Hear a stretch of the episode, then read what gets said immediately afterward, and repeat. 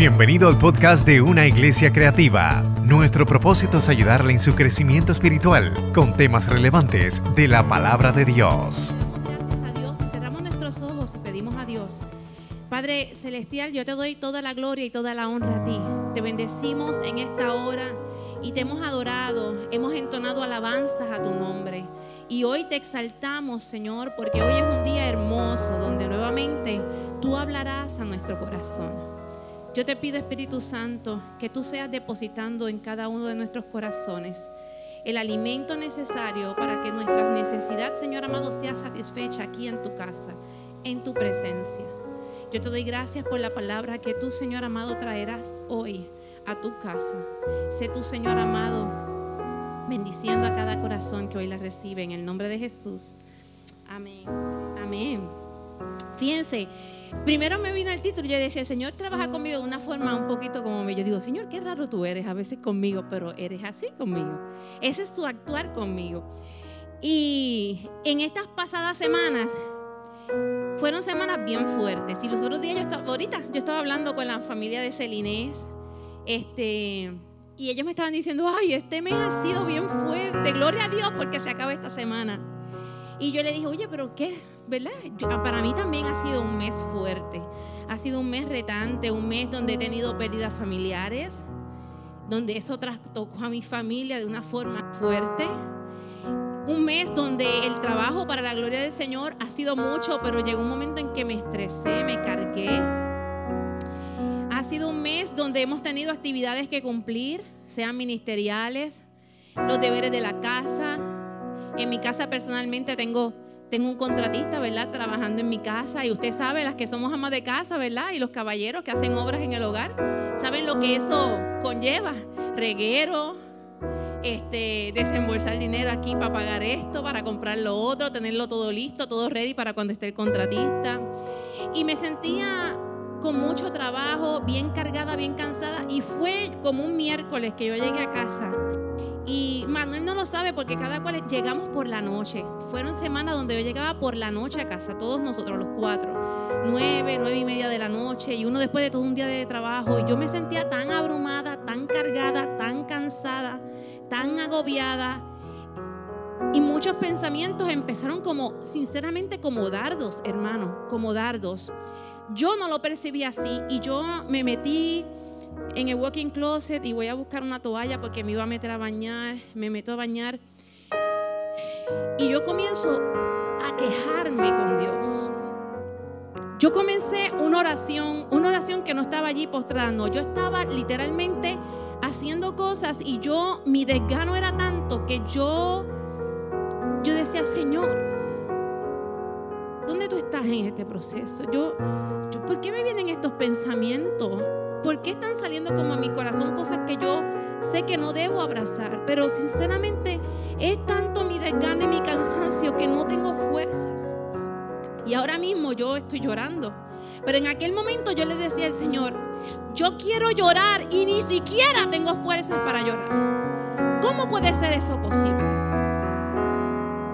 Y seguía yo en mi llantén y en mi queja con el Señor. Y cuando salgo del baño, me seco y voy así camino a mi cuarto, escuché la voz de mi amado, la voz de mi Padre.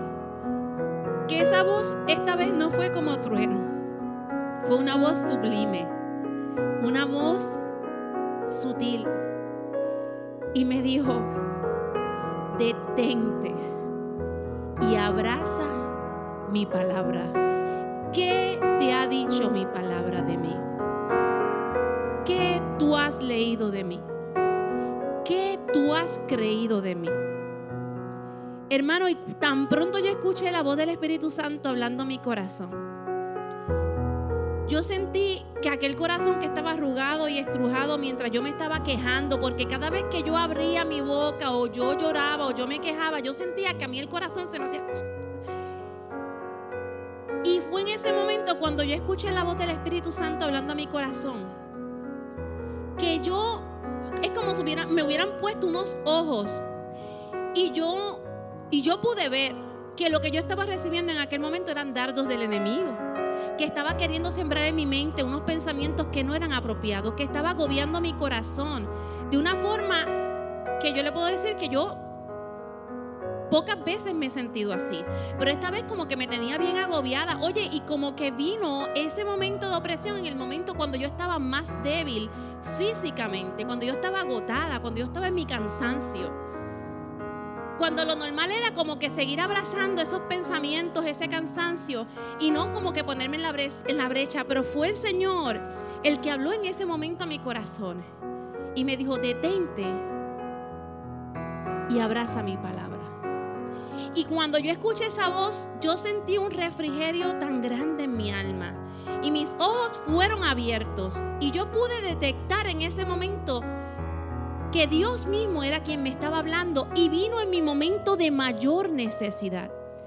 No le había comentado a Manuel ni a las nenas, nadie sabía de eso, pero mi Señor, mi amado, mi amigo, mi consejero, mi consolador, sabía lo que yo estaba viviendo, incluso lo que yo tenía en mi mente en esos momentos. Y fue en ese momento donde la esperanza del Señor a mí me abrazó a mí me abrazó, me cobijó, me sentí alentada. Hace cinco minutos atrás estaba hecha un guiñapo y con oír nada más esa voz hermosa retumbando en mi corazón y de una forma tan dulce, fui la mujer más tenaz en aquel momento, porque mi amado me estaba hablando y mi respuesta fue, Señor, yo te doy gracias. Hoy me quejo, pero mañana, cada día trae su afán, pero mañana será otro día y tú me ayudarás. Tú me ayudarás y te doy gracias por la fortaleza que tú me das en estos momentos. ¿Sabes qué? Y en esa enseñanza, en ese socorro que fue a tiempo para mí, asimismo me vino en ese momento yo dije, ahora yo entiendo la historia de Maús, de los caminantes que iban camino de Maús. ¿Sabes qué? Esa historia está en Lucas 24, del 13 al 35, y no pedí que la pusieran porque fui por el texto y fui sacando unas frases, porque la historia es un poquito larguita, pero es una historia hermosa. Estos eran dos hombres que iban camino a Maús luego que al maestro lo habían crucificado. Y había una desesperanza grande, pero grande, grande, grande en el pueblo. Muchos, Jesús tenía muchos seguidores. Pero imagínense, le mataron al líder. Y todos ellos en ese momento de tristeza olvidaron echaron a un lado lo que el Señor había hablado y lo que el Señor había prometido.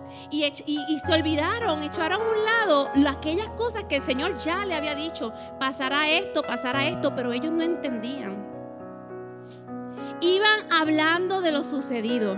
¿Sabes qué? Porque en el caminar de nosotros, nosotros muchas veces nos encontramos con dificultades. Es en el caminar diario donde nosotros somos expuestos a amenazas.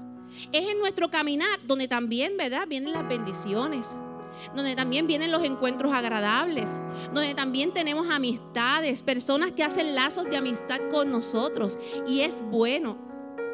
Pero también en el caminar tendremos obstáculos, también en el caminar tendremos tropiezos, tendremos desánimo.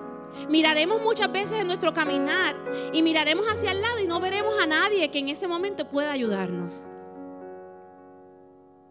Pero en ese caminar, en ese caminar de tristeza que aquellos dos hombres estaban hablando entre sí, ellos estaban comunicándose y estaban hablando con una tristeza grande. Allí se les paró al lado el maestro. Jesús se les acercó, dice más adelante, y se metió en su conversación y los escuchaba. Porque mi Dios, que es tu Dios, está a tu lado escuchando lo que tú le estás hablando. Está pendiente a lo que hay en tu corazón. Y mira lo que hay en tu mente. Y conoce la intención que pueda haber en tu corazón. Y cuando se acercó, Dice que los ojos de ellos estaban vendados, o sea, no reconocieron al maestro.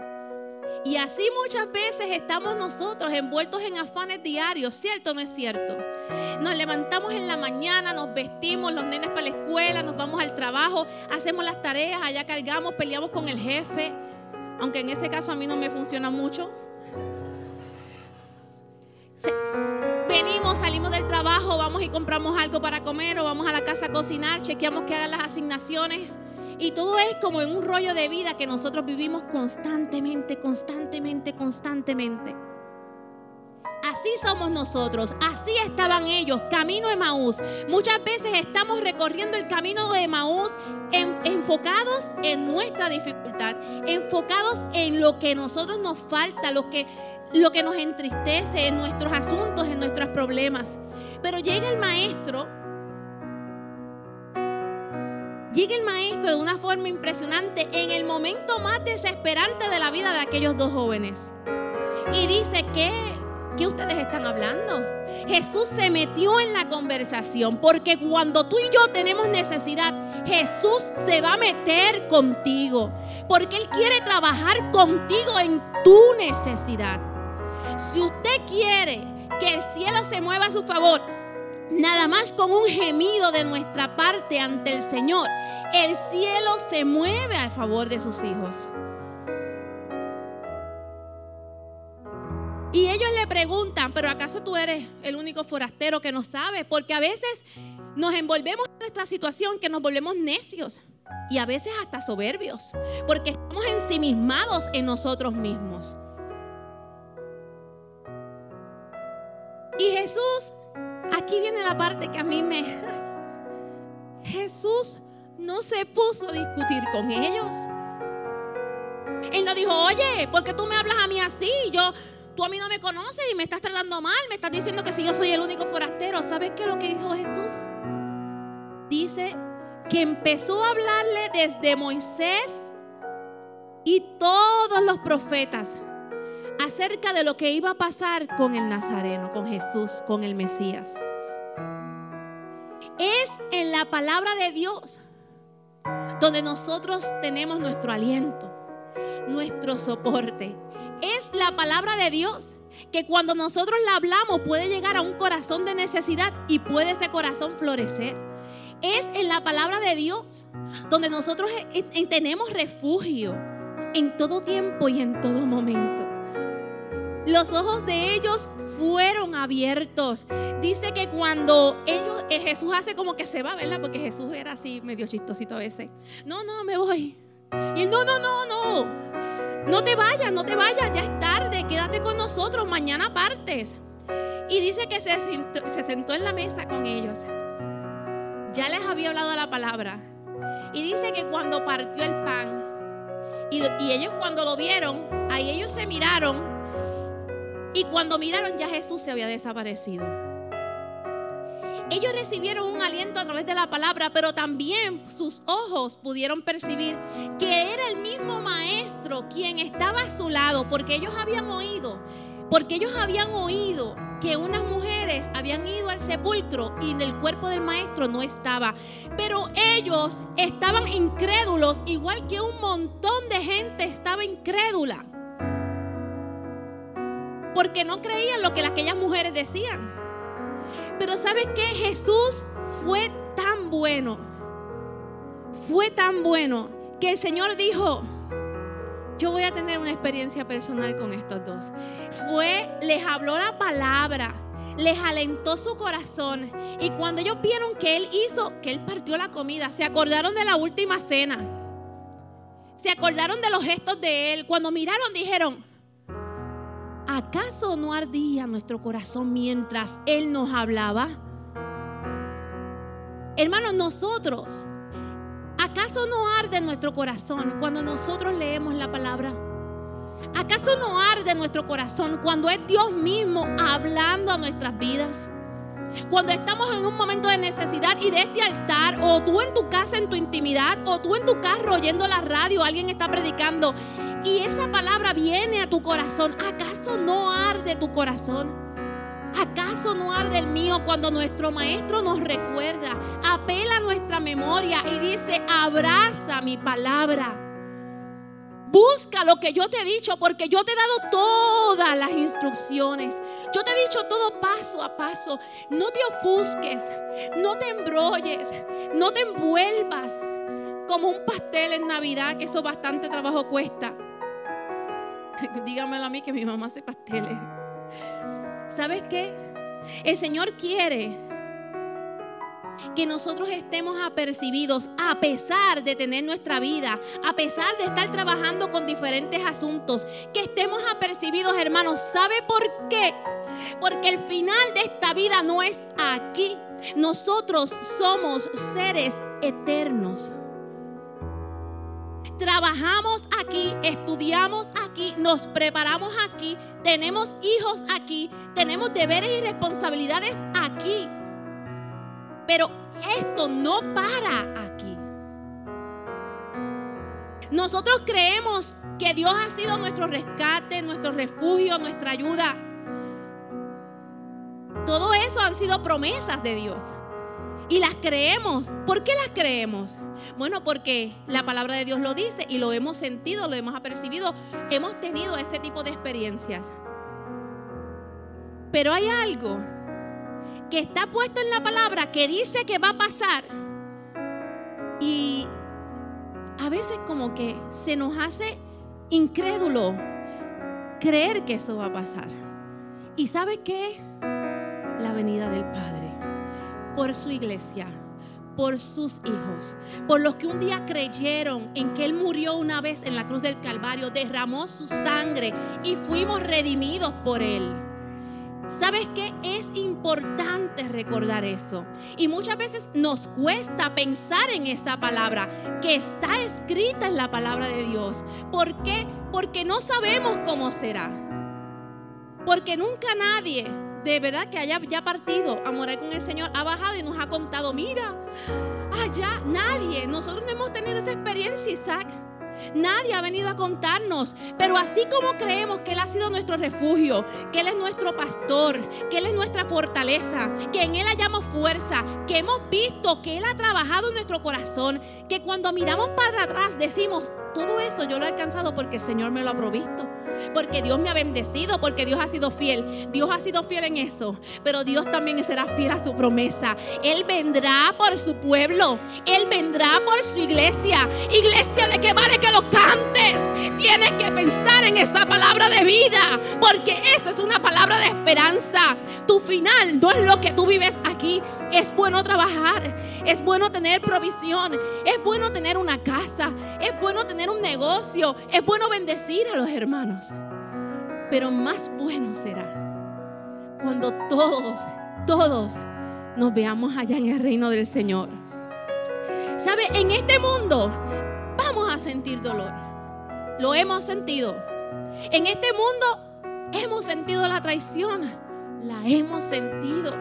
En este mundo tendremos pertenencias y las perderemos. Tendremos amigos, familiares, padres, hijos, hermanos que también quizás perderemos. En este camino habrá cansancio que nos querrá ropar. Vendrán nubarrones en nuestra mente que se querrán posar como nosotros, como una nube negra. Porque van a venir. Van a venir pensamientos que tú vas, tú mismo, tú mismo, tienes que tomar la decisión y decir, me amparo en lo aquí en medio de la cruz. Y esto que estoy tomando, y esto que estoy pensando, y esto que estoy sintiendo, lo voy a llevar a la cruz. Habrá, habrá todas esas cosas negativas, pero como dije ahorita, un gemido nuestro ante la presencia del Señor hace que el cielo se mueva a favor de sus hijos. Esa es su palabra. Y yo en eso he creído. Y así yo me sentí aquella noche. Yo sentí como algo quizás para ustedes dirá, pero qué trivial, pero allí Dios se manifestó porque solamente sabe cuán ahogada yo me sentía. Y él nada más, yo saber que alguien eterno puso su mirada allí, se metió en el walking closet conmigo y habló a mi corazón y me alentó y fue su palabra que me enderezó que me hizo tomar postura, que me hizo volver a retomar fuerzas con una palabra nada más que retumbaba de mi corazón. Recordemos que nuestro caminar de volver a casa, a veces tendremos que detenernos.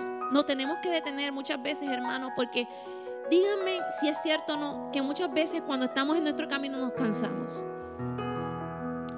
Mi esposo, ¿verdad? Que es Royal Ranger, que también fue Boy Scout, cuando iban a caminatas, que preparaban sus mochilas, ¿verdad? Que tenía que haber un break de, de descanso, un break de descanso, un break de merienda. Y muchas veces en nuestro caminar, mira, el Señor dice, si tú estás cansado y cargado, ¿sabes qué? Detente y analiza qué yo te he dejado saber de mi palabra, qué tú has oído de mí, cómo tú y yo hemos trabajado juntos con tu situación, porque el Señor se hace parte de nuestras situaciones. Otra de las cosas que el Señor hablaba a mi alma, mira, hay que continuar. Hay que continuar hasta la meta. Recibamos nuevas fuerzas de parte del Señor. Pablo decía, en Filipenses 3, 13 al 14. Hermanos, no pienso que yo mismo lo haya logrado ya, más bien una cosa hago, olvidando lo que quedó atrás y esforzándome por alcanzar lo que está delante. Sigo avanzando hacia la meta hasta ganar el premio que Dios ofrece mediante su llamamiento celestial en Cristo Jesús. Si hay una de las personas que yo admiro históricamente y bíblicamente, ¿saben quién es? Es Pablo es que Dios se la sabe toda. Fíjese que Pablo era un hombre tenaz y esforzado. Y yo estoy hablando no tan solo cuando él vino a los caminos del Señor. No, él era un hombre tenaz y esforzado aún cuando él tenía sus caminos torcidos ante el Señor. Él era líder y él luchaba por lo que él creía. Si él tenía que matar, mataba. Y si él tenía que arrestar, él arrestaba. Porque ya él era un tremendo soldado era un comandante tremendo, era un líder tremendo. Él decía, ok, pues si esto es lo que hay que hacer, esto es lo que hay que hacer. Sabía coger, mire, por el moño cuando había que coger por el moño. Y sabes qué? Dios vio esas cualidades. Porque Dios de nosotros siempre ve lo mejor. A veces hay personas que se acercan y dicen, pero ¿cómo puede? No, no, porque es que Dios, Dios siempre va a ver lo mejor de ti. Nosotros los humanos vemos a Valerín lo más seguro le puedo ver las faltas y yo decir, ay, Valerín. ¿Sabes qué, Valerín? Pero Dios siempre ve lo mejor de ti. Por su amor y su misericordia. Sí, Él sabe, Él sabe de nuestras carencias. Y Él sabe de nuestras faltas, pero Él le da más peso a las virtudes y a las cosas buenas que ya hay en nosotros. Y eso es lo que hace que las levante y Él dice, esto es lo que yo voy a hacer que se vea más de ti. ¿Sabes qué? Dios vio las cualidades y las puso a favor del reino. Encontrándose con él en aquel camino a Damasco, Jesús dijo, yo voy a tener un encuentro personal con este hombre. Esto se va a acabar. Pero no se va a acabar yo mandándole un profeta. No se va a acabar yo mandando al pueblo a orar por él. No, no, no, no. Esto se va a acabar yo teniendo un encuentro personal con este hombre. Y fue allí esa experiencia que le dio un giro de 360 grados a la vida de Pablo, tornándolo de una vida de persecución a una vida de ser perseguido. Qué barbaridad. Un hombre que había hecho cosas bárbaras, que él que él se pusiera y él decidiera con Jesús. No, yo me voy a poner en esta yo antes perseguía, pero ahora yo soy el perseguido por amor a ti. Oh my God. Ese encuentro fue grande. Una vida de crueldad e injusticia a una llena de amor y pasión por la obra del Señor. Un hombre que escribía cartas a las diferentes iglesias que él levantaba estando preso. Oh my God. Y yo llorando en el closet por cosas muchas veces triviales. Era que estaba cansada. Que nosotros tenemos que recordar, miren, en primera de Pedro 2.12 dice que tenemos que recordar que nosotros somos peregrinos y extranjeros. ¿Qué es un extranjero? Bueno, un extranjero es aquel que tiene un lugar de procedencia pero está en otra parte. es oriundo, es originario de otra parte. Tiene una soberanía diferente a la de ese país donde él se encuentra. Y peregrino es aquel que anda por tierras extrañas, donde presencia dificultades en el camino y esas tierras no es su hogar. Usted y yo somos peregrinos y extranjeros. Aquí tenemos cosas materiales. Pero al fin y a la larga y a la postre, hermano, cuando nos vayamos a despedir de este mundo, esas cosas se quedan aquí. Chiqui, ¿se quedan aquí o no se quedan aquí? Aquí se quedan. ¿Y para dónde va a ir nuestra alma? ¿A dónde va a correr nuestra alma? Bueno, tenemos que trabajar para que nuestra alma sepa el camino de arriba. ¿Sabes qué? Porque somos peregrinos y extranjeros. Cuando viajamos a un país, por ejemplo, vamos a suponer, la gente, yo los otros días estuve viendo una muchacha en Facebook, que es amiga mía, ¿verdad? De Facebook, Ruti, la que hace bizcocho. Este, y ella puso, fui a Suiza, un lugar hermoso. La gente es bien antipática, pero el lugar es hermoso. Pues, son creídos porque ellos saben que su tierra es bonita. Pero ¿sabes qué? Cuando nosotros viajamos al extranjero, puede ser que nosotros no entendamos el idioma de donde nosotros vamos. Un día nosotros fuimos a, a una de estas islitas, eso fue hace mucho tiempo, el año después que nos casamos. Y fue, eso fue ayer. 25 años de novios tengo con Manuel. Este. Amén, amén. Este, la cosa es, y a mí también, mi hermano. Él no lleva la parte más dura a veces. ok, este. La cosa es que yo llegué a esa isla y llegamos a esa isla y nosotros queríamos, esa isla, no sé, no me acuerdo, yo creo que era Martinica. Yo creo que esa isla ya los cruceros no van, no sé, ¿verdad? Pero en aquel momento hubo un tiempo como que porque esa gente como que no, como que nos veía como que no nos querían ver. Entonces no fuimos a un sitio a coger como un tour o algo. O Dali no hablaban ni siquiera inglés. Y nosotros, pero con, con francés y yo. Oh y yo le decía a los que andaban con nosotros, aquí nadie sabe francés, o sea que nos vamos a poder. Con el mismo amor que nos bajamos del barco, nos tuvimos que montar. Y era como que había un desorden, como que las cosas como que estaban en construcción, como que no sé, de verdad. Fue como que algo bien raro porque eso como que no es común, pero a nosotros nos pasó. Cuando nosotros vamos a un lugar extraño, puede ser que las costumbres de ellos a nosotros nos choquen, ¿verdad? Y nosotros muy bien porque estamos, porque estamos de viaje y nos vamos por siete o diez días. Y dígame si es cierto o no es cierto que a veces cuando vamos por siete, vamos por siete días, ya en el quinto día estamos anhelando nuestra cama. Y estamos diciendo, ok, pero dentro de dos días ya llegamos a Puerto Rico y estamos relax, ok. Eso está chilling. Pero vamos a ponernos en la posición de hermanos que tenemos aquí, en medio de nuestra congregación, que son colombianos. Yo antes yo me preguntaba, diante, ¿por qué Rosa cuando viaja a Colombia se va casi por un mes? Bueno, porque en Colombia es su hogar. Aquí nosotros la queremos y por más que la papachemos y ella casi habla palabras así como al estilo boricua, pero siempre se le sale un, eh, le dice a Gabrielita, juiciosa, Gabrielita, juiciosa. Yo siempre cuando, cuando estaban estudiando juntas en la escuela y yo, eh, pero cuando ella llega a Colombia, ella misma me dice, ay, ver a mi familia, estar en mi tierra, probar las cosas de mi hogar, de mi casa, es una experiencia totalmente distinta. Y esa experiencia ella no va a pagar un viaje para siete días nada más, ella aprovecha. Así que, así mismo, nosotros poniéndonos, ¿verdad?, en esos, zapatos de esta gente que dejó su tierra por un sueño algunos han dejado su tierra, como ahora mismo nuestros hermanos venezolanos. Muchos se han ido al Perú, muchos se han ido a Colombia, muchos pudieron salir de su país buscando algo mejor. Nuestros hermanos cubanos, los que han salido para la Florida. Pero no pueden volver atrás. Y pasan años y años y se ha muerto su abuela, su mamá, su papá y no han podido visitar a su tierra y estar con ellos en ese momento por cosas de la política y todo lo demás.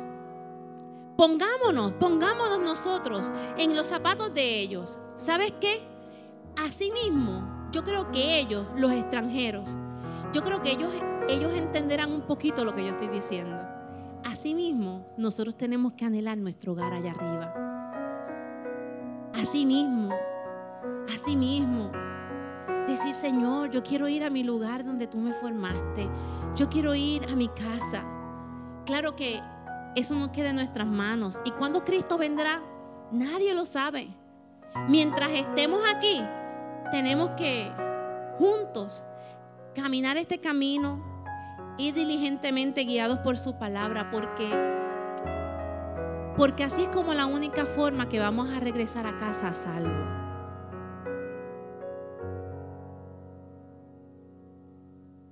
Hoy en día hay como cierta apatía de hablar sobre la llegada de Jesús por segunda vez. Y quizás porque somos una generación de resultados rápidos.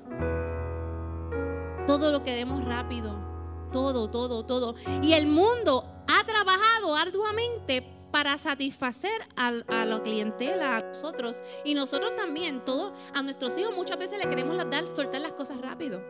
Porque ya estamos como que hemos trabajado para eso y ¿y por qué no? Si lo puedo dar ahora. ¿Sabes qué?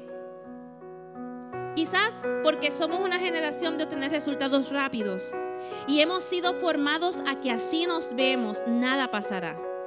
Pero yo le voy a pedir que usted en su casa vaya y repase el capítulo 24 de Mateos, donde Jesús mismo dejó claro las señales que nuestros ojos verían. Y no voy a mencionarlas aquí, pero muchas de ellas las hemos visto y otras las estamos empezando a presenciar. No es una palabra de miedo lo que usted debe ahora mismo recibir en su corazón, sino una palabra de esperanza. Que Cristo está a las puertas y su iglesia se levantará con él.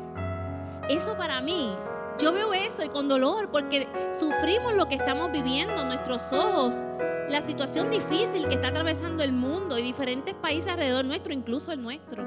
Pero a la misma vez es la palabra de Dios la que me dice, abrígate mi esperanza.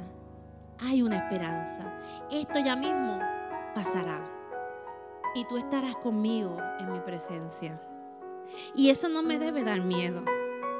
Lo que pasa es que nuestra mente es finita, es finita, finita, finita. Y nosotros no sabemos cómo eso puede ser posible. Pero lo que yo sí me amparo es que la provisión y la fidelidad de Dios ha sido tan grande y nosotros hemos sido testigos de ella, que te puedo decir que asimismo la fidelidad de Dios será cumplida a través de esta profecía. Mire lo que dice en 1 de Tesalonicenses 4:13. Lo voy a leer y si usted quiere cierre sus ojos porque lo más importante, la palabra de Dios es viva y cuando nosotros la escuchamos ahí está la fe.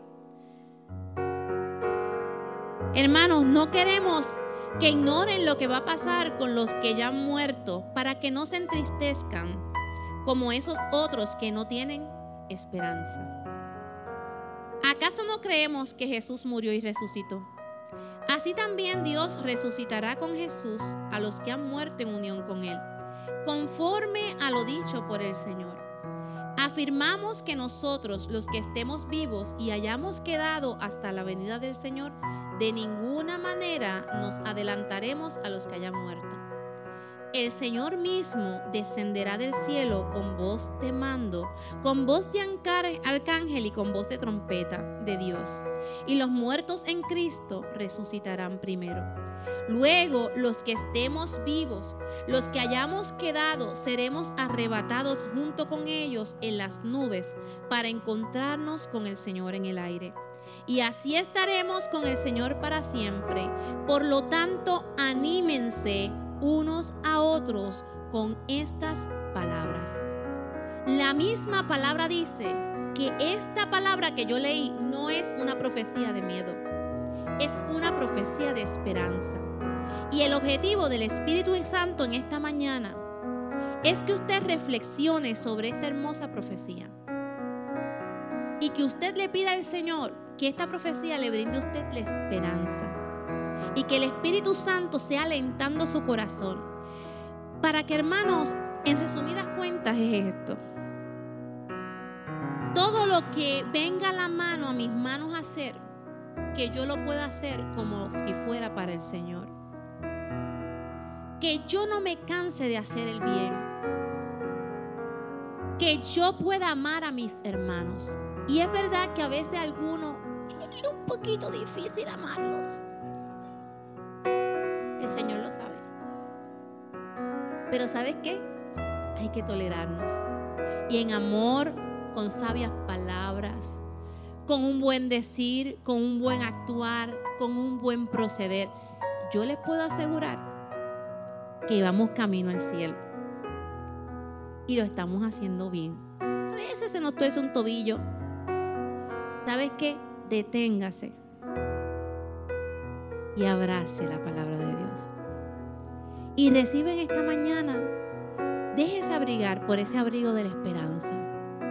Que esto un día acabará pero mientras tenemos que pagar nuestras deudas, tenemos que ser buenos padres, tenemos que obedecer a nuestros. Cuidar, buenos padres, nuestros, los hijos obedecer a sus padres. Tenemos cosas que hacer, cosas que Él nos ha dictado en su palabra. Todo tiene un orden, pero tenemos que estar listos para cuando este se cumpla. Nosotros no somos de este mundo. Váyase con eso en mente. Yo no soy de este mundo aunque vivo aquí.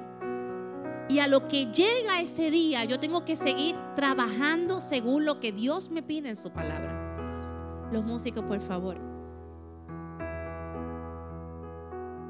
Nuestro maestro mismo dijo, yo subiré y les prepararé moradas.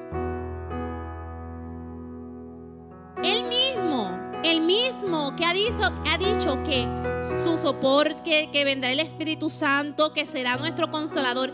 El mismo que hemos visto, que ha trabajado en nuestra vida, que nos ha levantado, que nos ha prosperado, el mismo que nos ayuda a levantar a nuestros hijos cada mañana, a criarlos, a enseñarlos, a educarles, el mismo que nos ha librado de accidentes, el mismo que nos ha sanado el mismo que predicamos, que hablamos, si Dios es el mismo, no puede ser diferente con esta profecía. Si Dios es el mismo que cumplió todas esas bendiciones y cosas hermosas, es el mismo que va a cumplir esta profecía. Y Dios quiere que usted se vaya con eso claro en su mente. Él vendrá por su pueblo. ¿Sabe por qué? Porque allá arriba es que vamos a tener la mayor bendición, como decía Pablo. Nuestra meta cumplida va a ser allá arriba.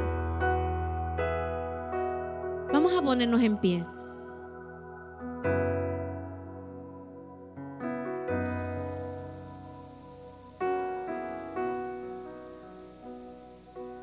Yo volveré a casa y yo trabajaré por volver a casa, porque yo quiero sentarme en las faldas de mi amado. Yo quiero abrazarlo. Yo quiero ver esas calles de oro. Yo quiero ver ese mar de cristal. Yo quiero una vida donde no haya dolor, donde no haya tristeza, donde no haya congoja, donde no haya pesar. Yo quiero estar en un lugar donde todo es alegría, donde todo es gozo. Y hoy yo recuerdo que lo que yo vivo aquí, todo lo que tenemos aquí, sea bueno o sea malo, es pasajero. Que nuestro final no es este. Hemos visto ver a muchos, ¿verdad? Los hemos llevado a enterrar en un, en un, en un, en un cementerio. Y quizás nuestro cuerpo un día sea también enterrado en la tierra. Quizás. Quizás seremos nosotros los que con nuestros ojos veremos al Maestro venir. Quizás. No lo sabemos. Pero por eso estamos aquí, para trabajar, para echar el resto, para demostrarle al Señor a final de cuentas, he sido un siervo fiel.